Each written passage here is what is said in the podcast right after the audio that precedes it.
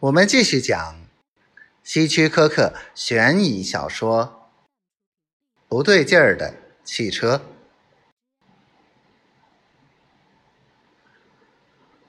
哦，没什么。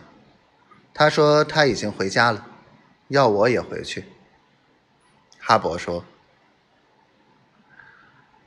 我说嘛，今天是你们结婚三十四周年纪念日，当然要好好庆祝一下。”吃一顿大餐，喝几杯酒都是自然的。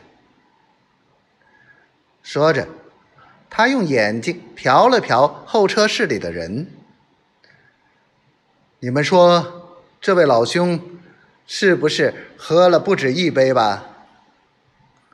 那些人发出一阵哄笑声。哈勃气得脸色发白，两眼瞪着吉姆。好了好了，吉姆自感胜券在握，因此表现出一种大度的容忍态度。他说：“这样吧，我给你叫辆出租车，你先回家去。明天早上，你再仔细瞧瞧那辆车。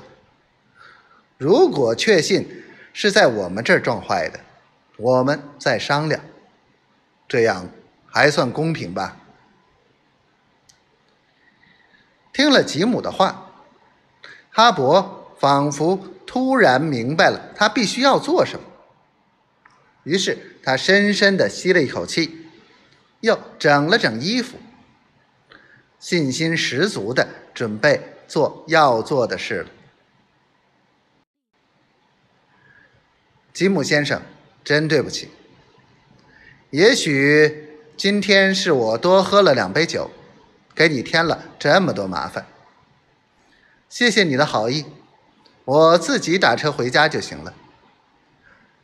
不过我还要重申的是，我太太开走的那辆车肯定不是我们的。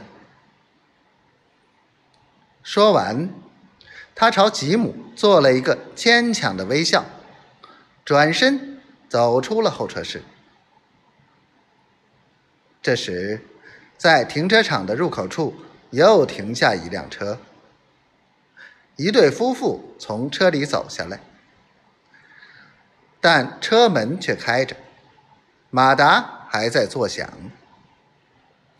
他们正想招呼服务员将车送到停车间去，只见哈勃一个箭步上前，迅速钻进那辆车里，然后关上车门。猛踩油门，汽车一溜烟儿的向前驶去。他这一举动惊呆了那对夫妇。